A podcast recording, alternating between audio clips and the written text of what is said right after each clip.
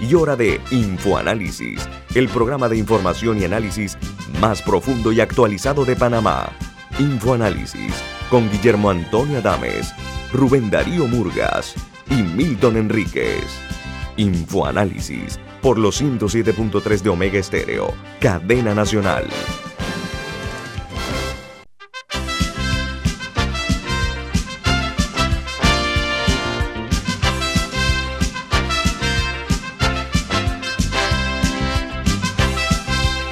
Muy buen día. Bienvenidos. Esto es Info Análisis, un programa para la gente inteligente. Hoy es 5 de agosto del año 2021 y este programa Info Análisis es presentado por por Café Lavazza, un café italiano espectacular.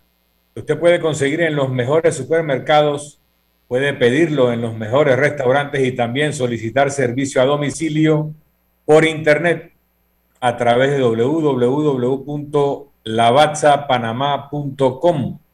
Café Lavazza, un café para gente inteligente y con buen gusto, presenta Infoanálisis. Gracias, Milton. Recuerden, este programa lo ven en vivo por uh, video, en vivo por eh, Facebook Live, también en la página web de Omega Stereo.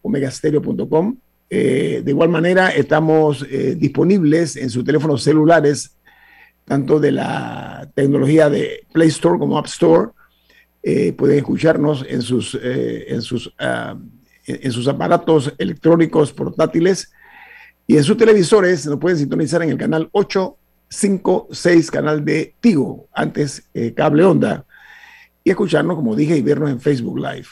Bueno amigos, vamos a entrar en materia. Hoy tenemos invitado, pero antes vamos a darle a conocer a ustedes cuáles son las principales noticias que aparecen en los principales diarios del mundo, sobre todo los que tienen informaciones eh, de mucho interés. Comienzo en España, porque la variante Delta pone en riesgo unos 3.360 millones de euros en el Producto Interno Bruto Español.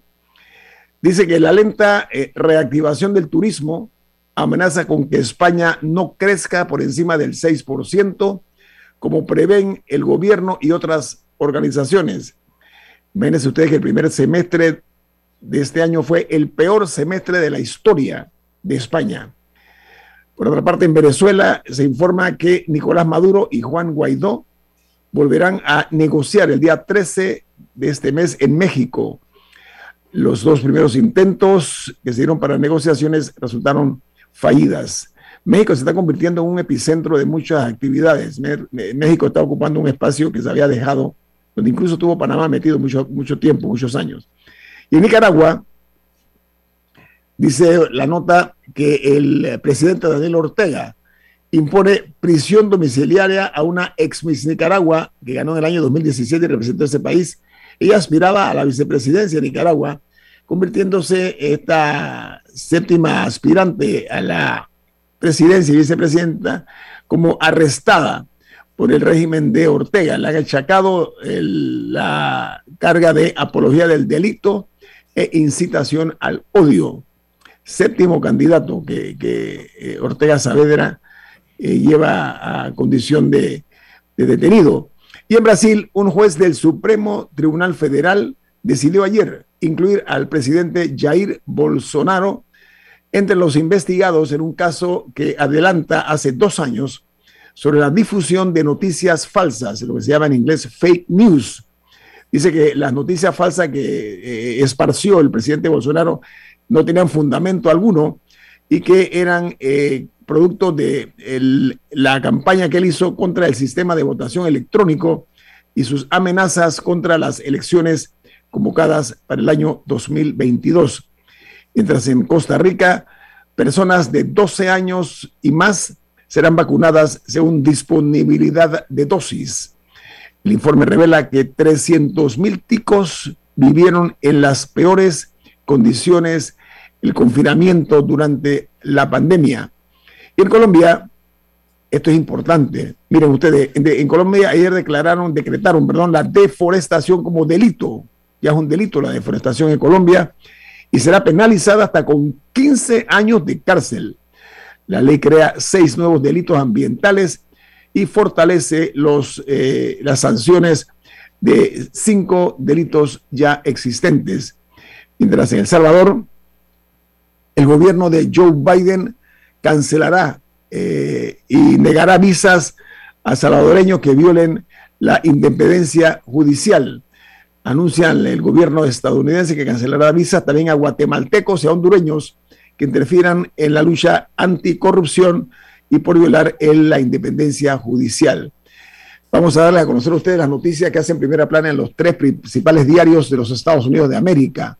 Comienzo con el diario The Washington Post. Su noticia titular principal dice: La oficina del gobernador Mario Cuomo, del gobernador Cuomo, buscaron ayuda de consejeros liberales mientras intentaban desacreditar a la parte acusadora. Añade la nota que eh, asesores del gobierno eh, del señor Cuomo acudieron a un eh, preeminente experto o representante de víctimas de abuso y era la cabeza de un grupo de derechos de lo que se conoce como LGBT, LBGT por consejos sobre una carta que buscaba eh, eh, presionar para lograr ver cómo las acusaciones o las alegaciones de un ex asesor podían distraer la atención. Por otra parte, el New York Times dice en su primera plana, enfrentando la pérdida de apoyo de seguidores, cómo atrae la atención de fiscales. Un reporte de la mala conducta del gobernador, sus sus aliados más cercanos, incluyendo al líder del Partido Demócrata de Nueva York, retiraron su apoyo al gobernador y yo añado también el presidente Joe Biden, que fue eh, muy buen aliado de Cuomo. Mientras el diario The Wall Street Journal titula en primera plana, explosión en el puerto de Beirut acelera el colapso del Líbano. Dice que uno de los peores colapsos económicos en 150 años lleva a una amplia escasez de, comida, de alimentos y peleas internas que se están dando. Los inversionistas buscan eh, cómo retirar su dinero del Líbano. Eh, aquí termino con las notas de los Estados Unidos, de los periódicos de los Estados Unidos, mientras vamos ahora al sur, Argentina, donde el gobierno permite eh, mezclar la vacuna Sputnik V, que es de, desde China, perdón, de Rusia, con la segunda dosis de Moderna o AstraZeneca ante la falta del componente 2 de la vacuna rusa. Recuerden que hay una situación con Rusia ahora mismo que no están mandando las vacunas a América, no únicamente a Argentina, sino también a otros países. Hay una situación incluso de tipo legal con la vacuna Sputnik. Mientras en eh, Guatemala se reporta eh, que un, eh, un, repunte drástico en los, en los, los casos de coronavirus. Dice que de 4.000 detectados en las últimas 24 horas, ya se está llegando a extremos inquietantes, según dio a conocer el Ministerio de Salud de ese país. Eh, los 4.000 detectados, voy a decir las cifras puntuales, son 4.399 los casos. Y en los Estados Unidos dice que eh, por temor a la variante Delta, el gobierno estadounidense planea exigir que los extranjeros que entren al país estén vacunados contra la COVID-19 sería una, la primera medida para amenazar, eh, para comenzar, perdón, a flexibilizar las restricciones de viaje a los extranjeros.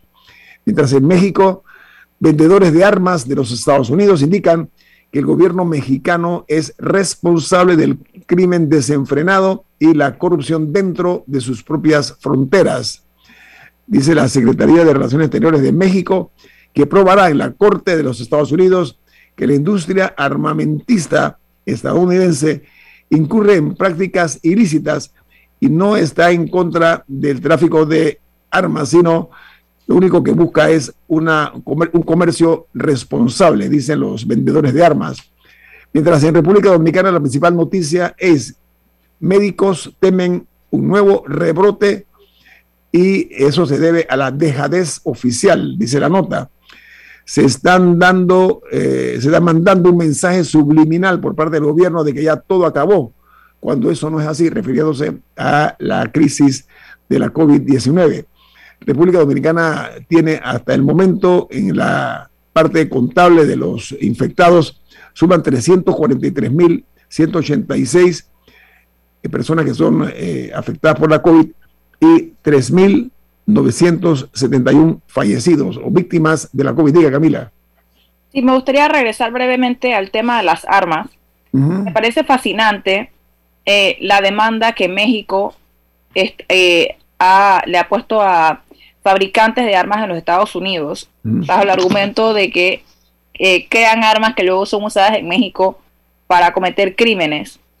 y me, interesa muchísimo ver cómo se va desarrollando eh, ese tema legal, porque están pidiendo hasta 10 millones de dólares por afectaciones. Y uno de los argumentos que usan es que algunas de estas compañías mercadean sus productos para mexicanos. Al, por ejemplo, eh, leí que hay una compañía que, que, que tiene imágenes de, de Emiliano Zapata en las armas, o sea, para ser más atractivas hacia los mexicanos. O sea, que hay, según lo que ellos están argumentando México, es que hay un esfuerzo consciente de las compañías de mercadear hacia el mercado mexicano, sabiendo que esas armas luego son usadas para cometer crímenes en México.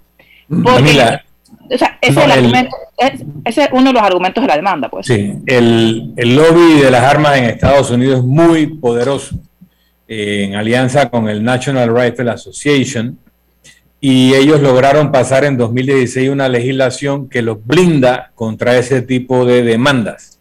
Así que la demanda podría ser en México, pero en Estados Unidos... No, la presentaron en Massachusetts. No, fue en Massachusetts. Probablemente se les va a caer porque el lobby de armas se preocupó en blindarse hace unos años con legislación que los protege contra ese tipo de demandas. Incluso hay tecnología que permitiría ponerle unos dispositivos a las armas para que solo disparen contra la huella digital del propietario legal.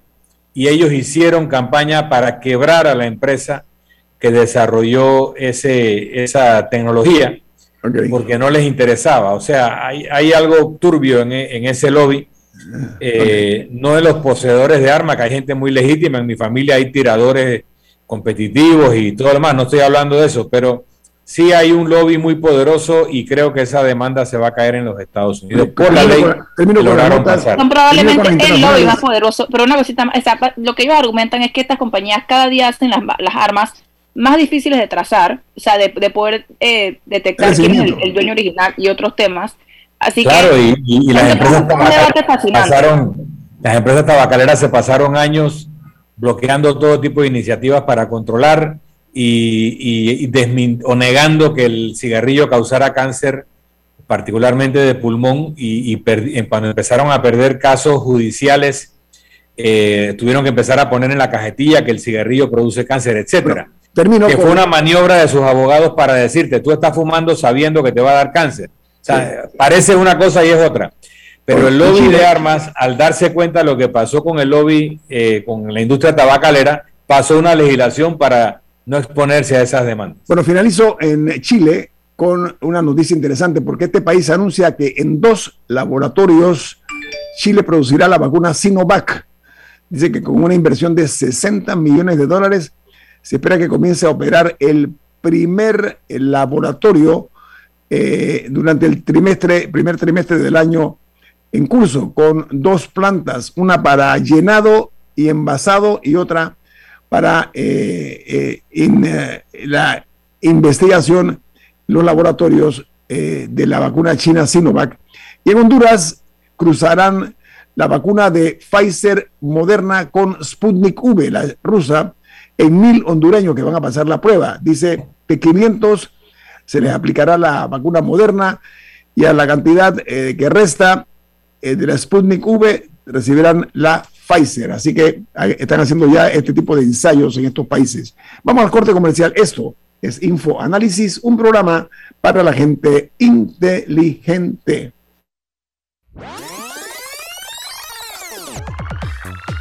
Omega Stereo tiene una nueva app. Descárgala en Play Store y App Store totalmente gratis. Escucha Omega Stereo las 24 horas donde estés con nuestra nueva app.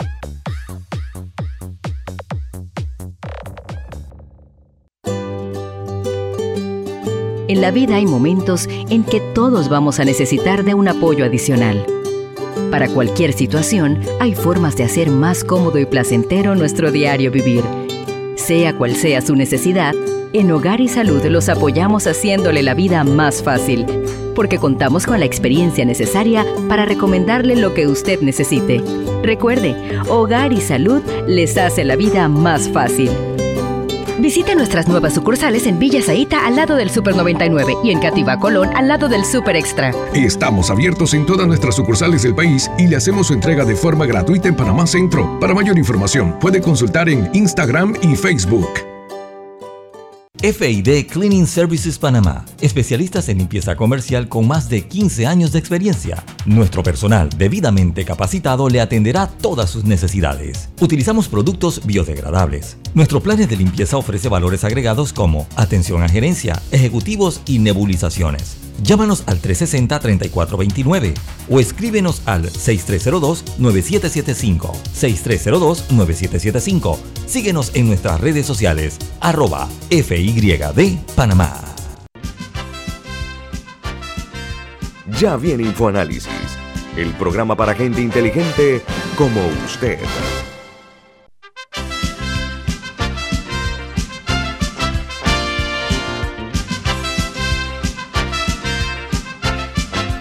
Bueno, Rubén tiene algo interesante. ¿De qué se trata, señor Murgas? Bueno, Bento Pio Box es la forma más segura y confiable de traer sus compras por internet personales y de sus empresas. Servicio aéreo y marítimo semanal con entrega gratis. Seguimiento en vivo de sus pedidos por medio de nuestra aplicación. Para más información, llamar al 6255 4285. Repetimos, 6255 4285. Rento Pio Box, Rento con B de Veloz. Gracias, señor Murga. Bueno, miren, este programa Infoanálisis tiene una marca registrada, que es la de la desclasificación de la historia de este país. Una historia que no se ha contado del todo. Solamente algunos actores se han atrevido a hablar, otros han negado esa posibilidad, no a nosotros, sino a ustedes y al país. Esta mañana me he invitado al mayor retirado Felipe Camargo Amaya. Él fue miembro del G2, eh, es una persona con una trayectoria eh, dentro de la antigua Guardia Nacional, donde conforme yo leí, y buen día, bienvenido, Mayor Camargo, ¿cómo está? Buenos días, gracias por la entrevista. Oiga, ahora que Nicaragua está de moda, en la época del general Omar Torrijos, ¿usted era subteniente o era teniente? Teniente. Teniente, muy bien. Eh, por lo que he leído, usted participó en algunas eh, misiones secretas por parte de, Torrijos, del general, para apoyar al frente, al, frente Sandinista en el objetivo de derrocar a Anastasio Somoza de baile. Usted eh, fue parte de un equipo. Cuéntenos, porque hoy día Nicaragua está muy complicada. ¿Cómo el general Torrijos articula, arma esto y usted cómo participa en, en, esa actividad donde había armas de por medio, que estamos hablando de armas? Eh, buenos días. Buen día. A mí se me asigna la misión. Primero, el general Torrijos me traslada la escolta en 1978. Yo era subteniente por cinco años a la primera compañía de infantería de Tinajita, Panamá Viejo. Había participado en los ataques a, en, la planificación y ataques al área del canal, otras operaciones de seguridad interna y había eh, formado parte de los batallones de paz. O sea, era mi carrera militar. Él me asigna a la escolta personal de él, sin saber las misiones que me iba a asignar. Se sucede el ataque al Congreso donde Den Pastora, comandante cero, y Dora María, María Telles y Hugo, no me acuerdo el otro nombre, comandante tres, eh, logran capturar una cantidad de diputados somocistas y obliga a Somoza a pagar creo que 5 millones de dólares y Panamá manda un avión a Managua dentro del acuerdo para que eh, se le primiera la, la, salida de esos guerrilleros del Frente Sandinista y llega a Panamá. Ahí comienza la operación de Panamá. Esos guerrilleros al mando de El Pastor eran aproximadamente 30, 40, están, son alojados en el cuartel de Tinajita y comienzan a recibir entrenamiento militar. Para esa época también, en ese vuelo que vino eh, Somoza fue obligado a, sacar de las cárceles somosistas a Tomás Bore, a otros importantes guerrilleros que él tenía presos. O sea, la operación fue exitosa. Después yo me enteré que esa operación, general Torrijos había tenido conocimiento antes de la operación, porque aquí hay un hombre importante, José Jesús Martínez, Chuchu Martínez, ya estaba antes que yo en la escolta, ah, tenía una relación muy cercana con los guerrilleros eh, sandinistas. Recordemos que Chuchu Martínez es un hombre clave en todas las relaciones internacionales eh, clandestinas. él fue primero que yo. Vamos a reconocer la verdad. Yo entré como un, escolta, pero entré a un plan del, Alto Río que comenzó a desarrollar, que era eh, eh, tumbar a Somoza. Esa fue la primera misión. Y me dijo, usted no responde al G2 ni responde al Estado Mayor, compartimentado ni al gobierno de turno. Usted va a trabajar con el doctor Marcel Salamín, que en ese momento estaba en Coplecito. No conocía a Salamín. La primera misión, las instrucciones se reciben eh, mayor eh, Camargo, un detalle, porque quiero complementar su información. El general Torrijos participó desde la planificación de ese ataque, porque yo conversé con el capitán Hermes Carrizo, compañero de escuela del general Torrijos, y además él era piloto de Copa y, gerente de, de la operación de pilotaje de Copa, y el el capitán Carrizo me contó cuando, estando en la playa en Farallón, Torrijos lo manda a llamar y lo manda a llamar de urgencia y él investigó baño todavía, le presenta a Edén Pastora y planifican eh, la sacada de los guerrilleros cuando se tomen el Congreso, porque eh, eh, Torrijos quería saber cuántos vuelos de copa había a Nicaragua y qué días y qué horas, porque eso era importante para la organización de la sacada. Así que el testimonio que yo tengo del capitán Hermes Carrizo, que en paz descanse, eh, descanse gran amigo de Omar Torrijos desde la escuela, era que él participó desde la planificación del ataque. Ok, usted en el G2, en el G2, permítame, mayor Camargo, usted en el G2 me está diciendo que usted respondía directamente al general Torrijos, es lo que entendí. Yo quiero quedar claro, yo no fui parte del G2, yo por eso expliqué que venía de una compañía de infantería en mis cinco primeros años en la Guardia Nacional Entro al E2 en el 16 de marzo de 1988 a consecuencia de investigar el golpe, el primer golpe a Alejandro Noriega. Pero yo no había pertenecido nunca al G2. Venía de una compañía de infantería, después que me gradué en Perú en la Escuela Militar de Chorrillo, pasé a la escolta y ahí permanecí en la escolta hasta 1988, aproximadamente que me ascienden a mayor y me mandan para el G2. Pero yo no respondía al G2 esta era una organización que fue construyendo en Alto Río en paralelo al G2, que yo no sabía, porque él, él no decía las cosas, uno recibía órdenes iba desarrollando en el camino. Él le respetaba a uno la iniciativa, uno era el que estaba en el campo, en el exterior, en Costa Rica, donde uno estuviera. Pero el G2 no participó de esto. No participó el G2, todo el Estado Mayor estaba compartimentado porque la mayoría de los oficiales eran graduados en la Academia Militar de Nicaragua. Oiga, otra pregunta. Eh, se crea una figura de El Manguito. Eh, háblenos de eso porque muy poca gente eh, sabe de la existencia del Manguito. Usted sería tan amable de explicarnos de qué se trata esa figura en su debido momento. después que se cumple la misión exitosamente de derrocar a Anastasio Somoza por vía de la fuerza, por vía de las armas, la primera revolución que triunfa en América Latina es la que apoya Omar Torrijos con Carlos Andrés Pérez, Daniel Duber, López Miquelsen y otros líderes latinoamericanos. O sea, los cubanos habían empujado todas las revoluciones, movimientos revolucionarios y nunca, nunca habían logrado alcanzar el triunfo. Ahí comenzó el celo con Omar Torrijos. Pero para explicarte, Manguito, después que se tumba su celo. ¿Cuál es el celo? ¿Cuál es el celo? Antes de entrar en el Manguito, el general Paredes dio testimonio en este programa hace unos años que en un momento dado Omar Torrijos lo manda a Cuba a decirle a Fidel Castro que él estaba violando el acuerdo con Carlos Andrés Pérez, Oduber, eh, López Miquelsen y Carter de que la revolución nicaragüense no iba a ser comunista y que y entonces eso partía de información de inteligencia panameña de lo que estaba pasando en Nicaragua. ¿Qué tuvo que ver usted con esa información? Explico, explico. Cuando a Marcel, al doctor Marcel Salamín en Alto Río, al triunfo del 19 de julio de 1979, lo nombra primer embajador de Panamá al gobierno de Sandinista, a mí me nombran adjunto a la embajada con el rango de teniente y enlace con el Frente Sandinista, porque yo era el que había relacionado todas las armas y me conocían perfectamente los nueve miembros de la, de la Dirección Nacional del Frente Sandinista, las tres fracciones. O sea, mi enlace era directamente con Tomás Borges y Humberto Ortega, que era el comandante general del ejército, el EPS. Entonces, ahí nosotros, Salamín y yo, comenzamos a darnos cuenta en el terreno de la penetración cubana. No fue cuando el general Paredes llegó, ya eso era un hecho cumplido. Y nosotros comenzamos a mandar reportes a Panamá. No, Paredes era coronel cuando Torrijos lo manda a esa misión, no estaba de comandante de la Guardia. Teniente, coronel. Teniente coronel. G1, teniente coronel G1. Yo todavía era teniente. Entonces, el general Paredes llega con una misión para instruir a la, a la policía, porque fue, ese fue el espacio que logramos obtener porque no nos dejaron entrar en, el, en la formación del EPS, el Ejército Popular Sandinista, porque los cubanos estaban ahí. Entonces, el, el, teniente coronel Paredes entra ahí con una misión de asesoramiento, con una misión de oficiales que venían de Panamá. Ahí es donde sale que Torrijos se da cuenta a través de la información que estábamos mandando a Panamá, yo, ¿ah?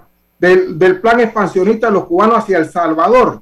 Le estaban mandando toneladas de armas. Los FMLN, al, al FML, ¿no? Al, al frente estaba en Managua. Ajá. El frente, el frente de guerrillero de, de, de, de Salvador estaba en Managua. Igual los guerrilleros de Honduras estaban en Managua, los guerrilleros de Guatemala estaban en Managua. O sea, de, los cinchoneros, etcétera. En vez de estar en Cuba, el centro se trasladó de La Habana a Managua y ahí comenzó la conspiración para, para la expansión hacia Centroamérica.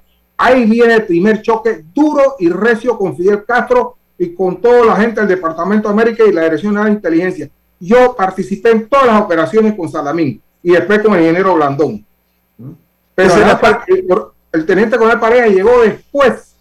Él tuvo compartimentado hasta, y siempre yo lo mantenía compartimentando, él en su misión y yo en mi misión en Nicaragua. Ahora, al regreso hablamos del manguito, eh, mayor Camargo, porque, reitero, la idea aquí es desclasificar, eh, que se sepa lo que no se sabe, ¿no? Porque creo que los panameños tenemos derecho a conocer esa parte de la historia, ¿ok? Así que le vamos a agradecer al regreso que nos amplía acerca de cómo se crea y quién crea el manguito y cuál era la misión del manguito. Vamos al corte comercial. Esto es Info Análisis, un programa para la gente inteligente. Esta es la hora. 8 a.m. 8 horas. Omega Estéreo, 40 años con usted en todo momento.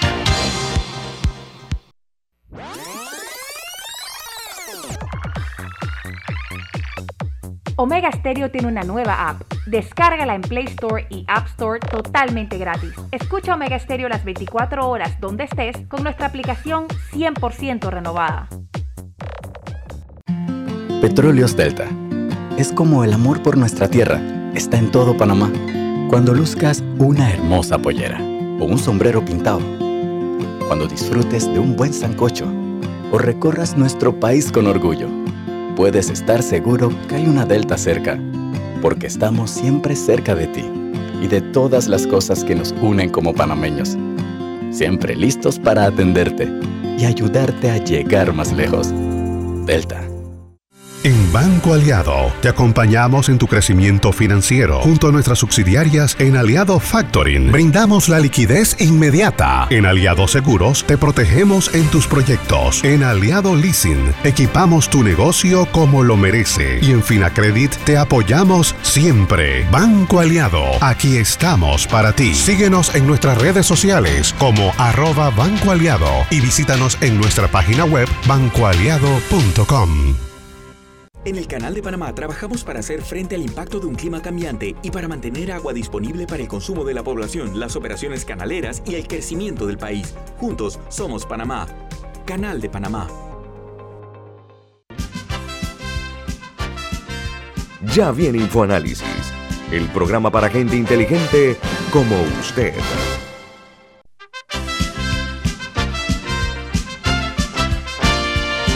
Bueno, continuamos desclasificando la historia con el mayor retirado Felipe Camargo Amaya.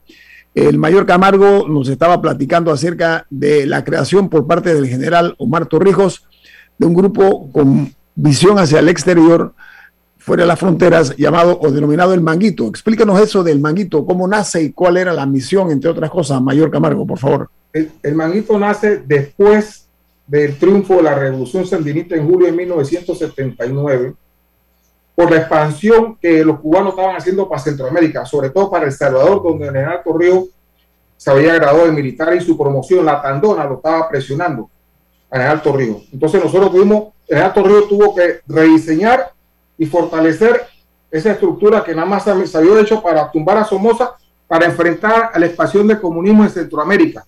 Ahí se suma el doctor Nel Castro, a Blandón, a dos oficiales más graduados en El Salvador, Odisea Pilide y George Balma, y va creciendo el manguito como una estructura, y yo era el coordinador del manguito, pero toda la información y todo el trabajo y todas la, las viajes se informaban solamente al general Torrijos. No se informaba a nadie del G2, ni a Noriega, ni al Estado Mayor, ni nadie. Esa era la orden. Como yo era el jefe, yo recogía toda la información, de la discutíamos en el, en, el comité del manguito, y, se, aquí está mi general, la grabación, el reporte, las recomendaciones, toma usted división a veces en Alto Río llamaba y convocaba el grupo, pero nosotros teníamos nuestras misiones. La misión fundamental de nosotros fue hablar y abrir canales de comunicación con todo el movimiento revolucionario de América Latina, que en aquel momento lo dominaba Cuba. Entonces nosotros tenemos, tuvimos acercamiento con todos los movimientos revolucionarios de América Latina. Venían a Panamá. Y la única consigna es que ustedes no pueden hacer nada si no tenemos conocimiento, porque si no hay consecuencias. Eran las reglas claras para mantener el movimiento revolucionario de América Latina y eso fue una política de defensa y seguridad interna en Alto Río para proteger el canal. Yo me entero después que la CIA sabía y autorizaba esas operaciones porque era un mecanismo de colectar información que en Alto Río cuando decidía informar esto al señor canciller, el que tuviera el turno o al presidente, inclusive al embajador norteamericano que fue un par de veces informarle directamente eh, y, el doctor Rómulo también Betancourt estaba en esa operación. O sea, este era el manguito todo era para el exterior y no pasaba nada, nada para el G2. Teníamos acceso a algunas embajadas, conducto directo a la embajada de Londres, París, eh, eh, eh, la que nos interesaba, Colombia, Costa Rica, Estados Unidos. Una pregunta mayor para, para hacer un vínculo con el presente. El expresidente Martinelli en su proceso por los pinchazos eh, señaló que los cuartos de escucha, los lugares donde se están interceptando llamadas en Panamá, los maneja Gran Bretaña y Estados Unidos. Esa, ese entendimiento o alianza con la inteligencia británica entonces viene desde la época del manguito. Nosotros éramos un equipo clandestino, del servicio clandestino a órdenes de alto riesgo. Prácticamente no existíamos, trabajábamos afuera en una casa particular. Nuestro trabajo, vuelvo y repito, no era con los aparatos de inteligencia. Nosotros infiltrábamos los países, usábamos la información que nos traían los, guerrilleros o los opositores a los gobiernos de Argentina, de Honduras, de Chile. Nosotros no teníamos que hablar con los aparatos de inteligencia oficiales, eso lo hacía el EDO, otra organización. Lo que quiero entender, explicar es que la operación que hizo Correo fue una operación clandestina para hablar con las fuerzas opositoras a todos los gobiernos en América. Porque Torrijos tenía otra gran ventaja. En el Alto Río tenía contacto y amistad con muchos comandantes, comandantes generales del ejército latinoamericano, con Pinochet, con la Junta Militar de Argentina, en Bolivia, todos los militares lo conocían a él. Ese era un respeto que él tenía, ese era un, terreno ganado que no, que no, se ha podido consolidar. Pero nosotros no teníamos nada que ver con, la, con la CIA ni con la inteligencia inglesa, esa era otra organización. Permítame, ¿por qué no se ha podido consolidar? Dice usted, eh, Mayor Camargo, ¿qué significa eso? Eh, lo que pasa es que en el Alto Río, en su estructura política, diplomática, él tenía varios manejos. La Cancillería estaba la relación directa con los militares comandantes de ejércitos de América Latina, ¿ah? los políticos que también manejamos algunos políticos de Centroamérica y perdón de Bolivia y otros países donde había interés. ¿Ah? Entonces, hacer una gran ventaja que Alto Río tenía comunicación y, y Noriega a nivel de G2 con, los, con los G2 de los ejércitos latinoamericanos. Eso fluía una gran información a Panamá. La de la Cancillería, la que producíamos nosotros en el Manguito, la que producía el G2 con los agregados militares y las relaciones comerciales. O sea, un, fluía todo y de ahí nace contadora. o sea, Panamá, por eso es que Panamá podía ser centro de, de, de, de reuniones y, ser parte de, de negociar y ser partidario de muchas cosas porque teníamos un caudal de información cautiva. Mira, por ese tipo de iniciativas, Torrijos lograba, por ejemplo, la liberación del expresidente Paz Zamora de Bolivia, y yo eh, conocí de primera mano ciertas operaciones que hizo Torrijos con los militares bolivianos acá, y Paz Zamora me lo dijo, me lo encontré en Brasilia, no es amigo mío, lo conocí, y me contó cómo Torrijos lo ayudó a salir de la cárcel. Asimismo, Torrijos usó esa relación con los militares argentinos para liberar a Isabel, eh, Isabelita Perón, pues a María eh, Martínez de Perón. Eh, y de comunistas chilenos y cientos de comunistas chilenos después del golpe de Augusto Pinochet. También, o sea que él mediaba entre los grupos más extremos que uno pensaría que, que quien tiene acceso a uno es enemigo del otro y Torrijos tenía esta habilidad de hacer sentir a todas las partes de que él era amigo de ellos. Mario Camargo, eh, no me gusta hablar en primera persona, pero le quiero hacer una pregunta en base a algo que yo escuché, un testimonio del general Manuel Antonio Noriega. Yo estuve presente cuando dictan sentencia contra Noriega. Yo estuve en ese tribunal en Miami. Yo fui uno de los pocos panameños que estaban allí. Y yo escuché decir al general Noriega, él cuando llega el momento de, de rendir las cuentas ante el juez, él mismo hace uso de la palabra y en el podio él saca un montón de documentos y comienza diciendo con una foto donde estaba él con Bush, George Bush padre, en el aeropuerto de Tucumán. Dice, este George Bush y este el general Noriega, dijo él, me parece estarlo viendo. Luego él comienza a hablar y dice que él fue siempre amigo de los Estados Unidos y que eh, incluso eh, parte del problema de él fue que los Estados Unidos le había pedido que, eh, que tropas de, los, de Panamá atacaran un depósito de combustible en Nicaragua. ¿Usted está enterado de eso, eh, Mayor Camargo? Sí. Ok, ¿cómo fue? Este, eh, siendo jefe de Estado Mayor, el general Paredes era comandante jefe en ese momento. Este, Noriega desarrolla operaciones clandestinas al margen del general Paredes. ¿Ah, sí? No, organiza en un campamento de entrenamiento para contras en Coiba, eh, eh, con la escuela de comandos. Ahí se entrenan una gran cantidad de contra, eh, en fin. y esa operación de solicitud de, de la CIA de usar equipos de hombre rana y fuerzas especiales para con operaciones de submarinistas minar los puertos de Corinto y otro puerto en, Nicaragua. Eso fue una solicitud formal y Noriega se negó a emplear tropas porque ya le estaba dando el espacio en Coiba para entrenar a los, a, los, a, los, contras. Y había otras facilidades para meter armas, etcétera, etcétera, a los contras. Pues era la época de Noriega. Es, importante. En ese momento era mantener contacto con los sandinistas. Ese era mi trabajo. El, contexto de la época. Eh, eh, cuando Paredes era comandante, en dos ocasiones, y creo que Torrijos lo había dicho antes, pero estoy seguro que Paredes lo dijo por lo menos en dos ocasiones, había una preocupación de que Nicaragua invadiera Costa Rica, porque había mucha tensión en la frontera. Y Paredes en dos discursos por lo menos dijo, la frontera estratégica de Panamá llega hasta el río San Juan. O sea, ponía a Costa Rica bajo el paraguas de la Guardia Nacional de Panamá. Entonces, en ese contexto, hay que entender lo que estaba jugándose en el tema de la contra en Centroamérica y de las amenazas también de, Nicaragua hacia Costa Rica. Esa, posición geopolítica no fue del general Paredes, fue del general Omar Torrijos. Por eso, dije que creo que Torrijos lo dijo primero, nada más que no tengo certeza. Pide a Carlos Andrés Pérez que traiga cuatro aviones vulcano bombarderos, los estaciona en Costa Rica previo al triunfo de la revolución sandinista, porque ya Somoza quería invadir a Costa Rica. O sea, que él lo, plantea frente a Somoza, pero Paredes lo plantea, lo plantea frente a los sandinistas. La misma idea de que la frontera estratégica de Panamá llegaba hasta el río San Juan. Ese planteamiento ah, ah, político se hace con Carlos Andrés Pérez y Omar Torrijos, que pone los. Venezuela manda los aviones. Ahora, es, muy fácil ahora con eh, Noriega muerto y Torrijos también fallecido, en negarle algunos méritos a Noriega. Yo tuve el privilegio de entrevistar al, general Noriega en temas cruciales cuando estuvo preso en Represent.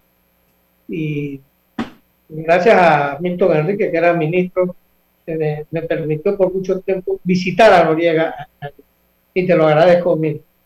Eh, ¿qué, dice Noriega? Que cuando el golpe de Chile, Noriega jugó un papel importante. ¿Por qué? Porque Noriega había sido alumno de Pinochet. ¿Y a dónde había sido alumno de Pinochet? Había sido alumno de, de Pinochet en Perú durante dos meses que el, el, entonces general Pinochet le había dado clases de Estado Mayor a, a, los estudiantes eh, de la Academia de, de, Perú. Entonces, eh, Noriega conoció a Pinochet porque fue su profesor. Y después Noriega, eh, y, aquí atrás de la casa de Durán vivía la hija de Pinochet. Eso, eso se supo, pero no, no, se divulgaba. Y entonces Noriega logró sacar, que no recuerdo el nombre del embajador que teníamos en, que llenó el avión de, de, Panamá, de, panameños, eh, que fue increíble.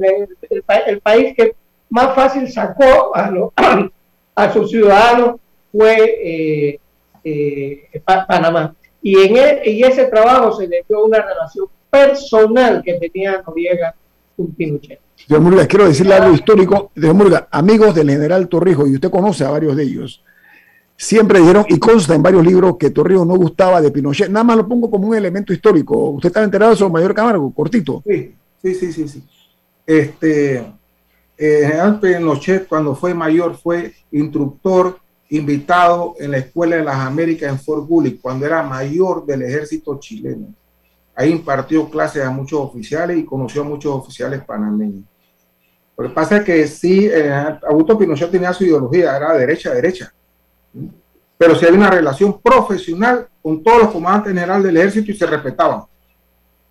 Hay una anécdota de la época pre-golpe de Chile, en donde una persona panameña me comentaba que Torrijos le dice, creo que van a tumbar a Allende. Y él le dice, ¿por qué cree que van a tumbar a Allende? Dice, porque están viniendo muchos militares chilenos a comprar a zona libre. Esa frase enmascaraba que los militares chilenos estaban viniendo aquí a encontrarse tal vez en la Escuela de las Américas o en el Comando Sur para coordinar apoyos a lo que iban a hacer.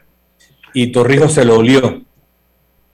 Oiga, Mayor Camargo, eh, vamos a continuar desclasificando porque siempre eh, eh, hubo la impresión de que usted era miembro prominente del G2, pero vamos a hablar un poquito acerca de eso, porque eh, te tengo una pregunta ahora al regreso, ya que estamos desclasificando la historia. Así que amigos oyentes, no se vayan, viene más aquí en Info Análisis, un programa para la gente inteligente. Omega Stereo tiene una nueva app. Descárgala en Play Store y App Store totalmente gratis. Escucha Omega Stereo las 24 horas donde estés con nuestra aplicación totalmente nueva.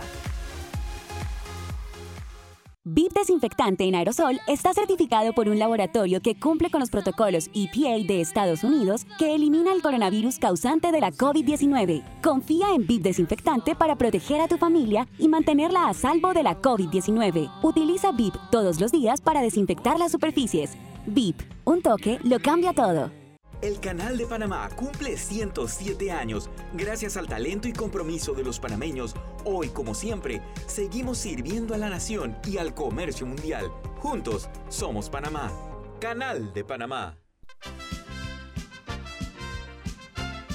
La gente inteligente escucha InfoAnálisis. Los anunciantes inteligentes se anuncian en InfoAnálisis. Usted es inteligente. Llame al 269-2488 y todos lo sabrán.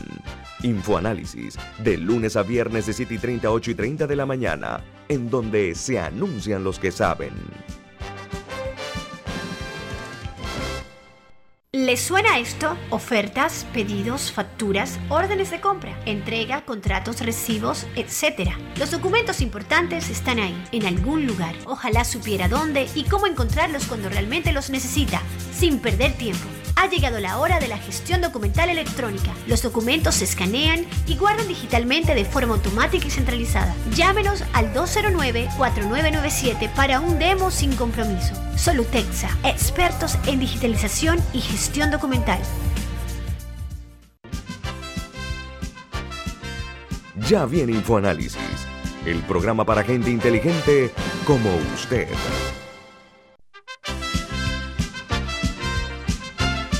Bueno, entramos en la etapa final de esta desclasificación con el mayor eh, retirado, Felipe Camargo Amaya. Mire, mayor, eh, hay dos etapas. Una, eh, usted, además de la misión que le encargó Torrijos, el general Torrijos, disculpe, usted fue enviado también a Namibia, por allá por Angola, en una misión que me gustaría muy brevemente que nos explique, pero además de eso, usted cuando el primer golpe al general Noriega, a usted lo encargan como número dos del G2. ¿Me explica eso, si es tan amable, a la audiencia de Infoanálisis, Mayor Camargo? Para 1987, yo había estado en Estados Unidos, en la Escuela de América, haciendo el curso de Estado Mayor, con dos oficiales más. Yo regreso en diciembre de 1987 a Panamá. Ya la cruzada civilista había comenzado en junio. Yo sigo con mis misiones internacionales desde el Manguito, enero, febrero. En enero, Torrio Noría me pide que vaya a Cuba y, organizo y hablo con Fidel y los cubanos el segundo embarque de armas acá. El primero lo había hecho con los sandinistas y comienzo a trasladar armas, 50 mil lacas, en fin, estaba en esa operación. Cuando se da el golpe a, al, general Noriega, el primer golpe, eh, me, me, llama la comandancia, me da la orden en el comedor delante de otros oficiales del Estado Mayor. Ahí está la huracán, ha detenido a todos los golpistas, lléveselo para G2 y tiene dos horas para que me dé la información. Entonces ya cuando yo llego estaban maniatados y todo lo, la gente del 16 de marzo. Entonces eh, había un, un, apagón general en todo el país. El Perdón, eh, mayor, mayor, es que ese punto es importante. Algunos de los integrantes del movimiento del 16 de marzo lo han acusado a usted de torturarlos en ese momento para sacar la información. Usted ha dicho que no es cierto. ¿Qué nos puede decir de ese evento? Usted se encuentra los golpistas, están amarrados, ¿usted los tortura para sacar información o no? Someto a una presión psicológica, esposado, de pie, pero ninguno tiene una cicatriz en el cuerpo, ni le falta ningún miembro ni nada. Ese fue el argumento que usaron. Sí, apliqué eh, eh, investigación eh, fortaleza porque tenía que cumplir la orden. Nosotros estábamos bajo el mando de la ley 20 en ese momento, no era un país democrático. Eso es lo que no quieren entender yo estaba sometido a una orden directa. Si, si no la cumplía, en un estado de, insurrección insurreccional que estaba el país, yo era sometido a un juicio. Y de hecho, cumple esa misión y, y Noriega de, de, beneficio me manda para África. ¿Por qué? Porque yo determiné en esa investigación que todo el Estado Mayor de Noriega estaba involucrado y tenía conocimiento de ese golpe. Entonces, todo el Estado Mayor y el Consejo de Gabinete también sabía y el golpe se iba a dar en el Palacio de las Garzas el día antes. Pero, María Camargo, permítame un segundito. O sea, usted dice que el general Noriega lo llama a que se encargue de la investigación de los, en ese momento, eh, sublevados o insurrectos, ¿no? Sí, Y que después a usted lo envían a África, es lo que yo entendí. Sí, mire, yo hago... ¿Es, ¿Es, un premio o un castigo? ¿Es, un premio o un castigo? Es la pregunta que me hago. Castigo, castigo. él me asciende a mayor el, 17 de marzo al día siguiente, cuando se ha, eh, se ha investigado el golpe, se ha neutralizado la amenaza comienza el país a entrar en un rumbo, la cruzada civilista se iba a activar en la calle. ¿Entiendes? Pero yo le demuestro a él, le entrego los cassettes, eso fue el error mío, y ese cassette se lo puso en orilla a todo el Estado Mayor. El Estado Mayor lo presiona a él para que me quite el mando del E2, estamos hablando 88. Entonces, en enero del 89, me meten en una lista de eventos oficiales y me mandan a Angola, en Namibia y después para Angola me quita el mando al y me quita el mando de las relaciones con los cubanos que todavía estaban trayendo armas. Eso no, eso no es ningún ascenso, eh, es un castigo y por eso yo deserto, porque sabía que me iba a pasar algo en Angola. Yo sabía cómo pensar. Mira, yo recibí información cuando venía de regreso, cuando llego de Sudáfrica a Brasil. El, el, embajador de nosotros en Brasil, que estaba en Brasilia, me dice, yo tengo que asegurarme que usted suba y monte el avión y se vaya para Panamá y no para Miami no me acuerdo quién era el embajador. O sea, Noriega dudaba de mí cuando llego. Quedo 30 días preso en el DENI. Madriñán, teniente coronel Madriñán, me protege y me salva porque ahí estaba los escoltas de general eh, Noriega Gaitán, que ahora está en Cuba, acusándome y para el hecho, para el, golpe del 3 de octubre, también quedé preso por obra y gracia de Gaitán y Rafito Cedeño y todo eso, gente que le decía a Noriega que yo era peligroso para él.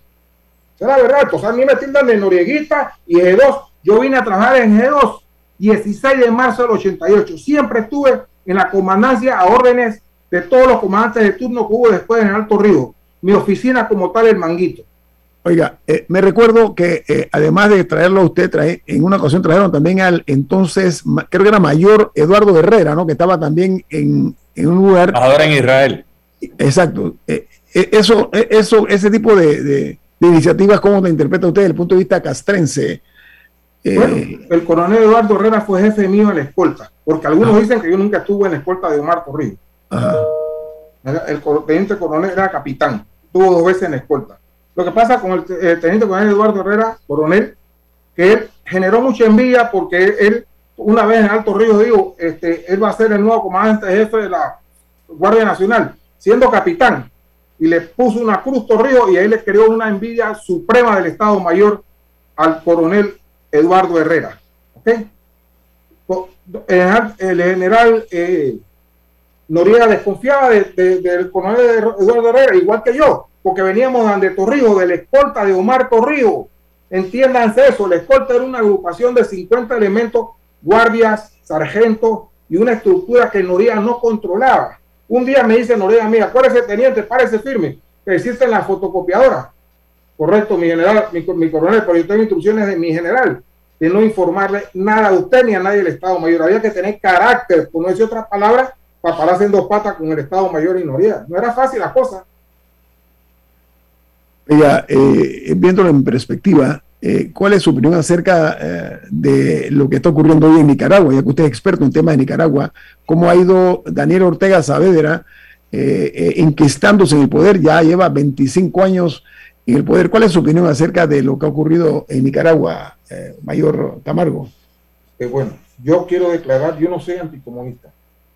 Yo me gradué en el Colegio La Salle, primaria y secundaria, tengo una formación doctrinaria católica romana, pero por mis misiones que Torrijos me mandó, yo siempre hablé con los comunistas, con todos los movimientos revolucionarios de América Latina, con los cubanos, fui cuatro veces a la URSS a coordinar operaciones con la, el Comité de Seguridad de la KGB, esa es otra historia, pero yo conozco el monstruo ese de los comunistas y cómo se expanden y los mentirosos que son. Yo conocí, yo trabajaba en operaciones con los mismos cubanos directamente. Entonces, los cubanos, de, yo escribí un artículo que decía, desde el primer día que triunfó la revolución sandinista en Nicaragua, su objetivo era expandir el castrochavismo en, perdón, el, castrismo en Centroamérica. Aquí voy a decir un dato. Torrijos logró detener la expansión en Nicaragua de los, de los cubanos. Pero al morir Torrijos, el principal benefactor fue Fidel Castro, porque logró infiltrarse en Venezuela. Si Torrijos hubiera estado vivo, no creo que hubiera sido tan fácil que los cubanos se infiltraran y se tomaran a Venezuela como tal y se han seguido expandiendo con el socialismo siglo XXI.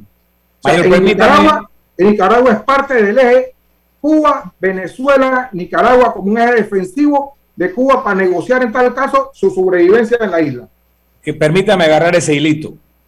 Aquí hace unos días estuvo el eh, exdirector de Aeronáutica Civil y experto en seguridad aérea, eh, que nos señaló las explicaciones técnicas por las cuales él consideraba que el, el avión del general Torrijos fue víctima de un accidente y no de un atentado.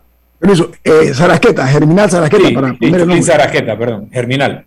Germinal en los escenarios de la teoría de la conspiración, de que porque a Roldó se le cayó el avión, a Torrijos lo habrían tumbado, normalmente se señala a la CIA como posible responsable, aunque repito, yo por lo que he aprendido tanto del señor Sarajeta como de otras fuentes, pues, me he convencido de que fue un accidente. Pero en lo que publica en el libro Zoilo Martínez eh, de la Vega, donde usted colaboró, eh, eh, se inclina hacia el tema del atentado y habla de una denuncia que iban a hacer Omar Torrijos y Felipe González sobre el tema de Centroamérica, de que le estaban obstaculizando el camino de la paz. Y por lo que hemos escuchado hoy, más otras informaciones de lo que Torrijos hacía por impedir la expansión comunista en Centroamérica, a quien le hubiera convenido la muerte de Torrijos era a Fidel Castro, no a los Estados Unidos. Entonces, en este sentido, si hubiera habido una conspiración para matar a Torrijos, ¿hubiera sido una conspiración norteamericana o una conspiración cubana? Yo parto de una de mi trabajo, de mi experiencia en la escolta. Normalmente se recibían alertas de diferentes aparatos de inteligencia que no las manejaba el G2, la manejaba el comandante, el jefe de la escolta o teniente coronel Garibaldo, que en paz descanse, Eduardo Herrera o eh, Lorenzo Curcel, que en paz descanse. Esa era una estructura, la escolta era una estructura que respondía al comandante jefe. Se recibían informaciones de la inteligencia eh, israelí, de posibles atentados al general Torrijos, eh, el ojo, los cubanos mandaban información de lo que escuchaban y oían los gusanos en Miami, siempre recibíamos alerta de un posible atentado. Para esa situación del 31 de julio, nunca se recibió ningún alerta de ningún aparato de inteligencia. Partiendo ahí, primera premisa. Segunda premisa, si hubo un intento de asesinato, alguna información por parte de los Estados Unidos, los cubanos supieron y nunca nos comunicaron. ¿Por qué? Porque la deducción lógica era saquen del camino a General Torrijos porque no está haciendo eh, sombra aquí en, en, América. Nosotros teníamos, el General Torrijos desarrolló una comunicación muy amplia y eso lo ha dicho Blandón varias veces con el general Vernon Walker. Ese era el segundo jefe de la CIA que venía de la Segunda Guerra Mundial. Yo hablaba, nosotros hablamos con él. O sea, nosotros teníamos comunicación no oficial, no clandestina con los Estados Unidos, lo que le teníamos que decir de acuerdo a los intereses de Panamá y del momento, porque eso variaba con el Alto Río, con el Coronel Flores y después Paredes, y se había comunicación, éramos una fuerza aliada clandestina con los Estados Unidos. Vamos. Por eso que al final de esto, vuelvo y digo, los únicos que se han beneficiado y han podido sobrevivir expandiéndose a Venezuela es Fidel Castro con, con el chavismo en Venezuela. Que Torrijos no hubiera permitido. Torrijos, porque eso estaba definido de desde, julio de 1979, cuando se triunfa la revolución, Torrijos se le paró duro a los cubanos y a Fidel Castro. Es más, hubo una anécdota que estaba Felipe González, etcétera, en, Farallón y Daniel Oduber, y que voy a asistir o no voy a asistir al, segundo aniversario del triunfo de la revolución sandinista. hubo situaciones de mucho conflicto, delicada, dura con los cubanos. Hoy Torrijos decidió no asistir y cuando le preguntan por qué, yo conozco una persona que estaba presente le digo, porque va a Fidel Castro y yo no voy a compartir el show con Fidel Castro. Correcto. Eh, valiosa información, eh, Mayor Felipe Camargo, Mayor Retirado. Gracias por eh, darnos su opinión o sus opiniones acerca de esa etapa histórica. que tenga buen día, Mayor Camargo. Gracias, muchas gracias por Nos tenemos que despedir, pero lo hacemos disfrutando una deliciosa taza del café Lavazza, un café italiano espectacular Café Lavazza, un café para gente inteligente, bien informada y con buen gusto. Despide Infoanálisis. A ustedes, amigos oyentes, a nivel nacional e internacional, gracias por su sintonía. Milton, nos vamos. Y nos vemos, don Rubén. Hasta mañana. Ha terminado el Infoanálisis de hoy. Lo esperamos mañana de 7 y 30 a 8 y 30 de la mañana para compartir la información y el análisis más profundo e ilustrado de Panamá. Infoanálisis con Guillermo Antonio Adames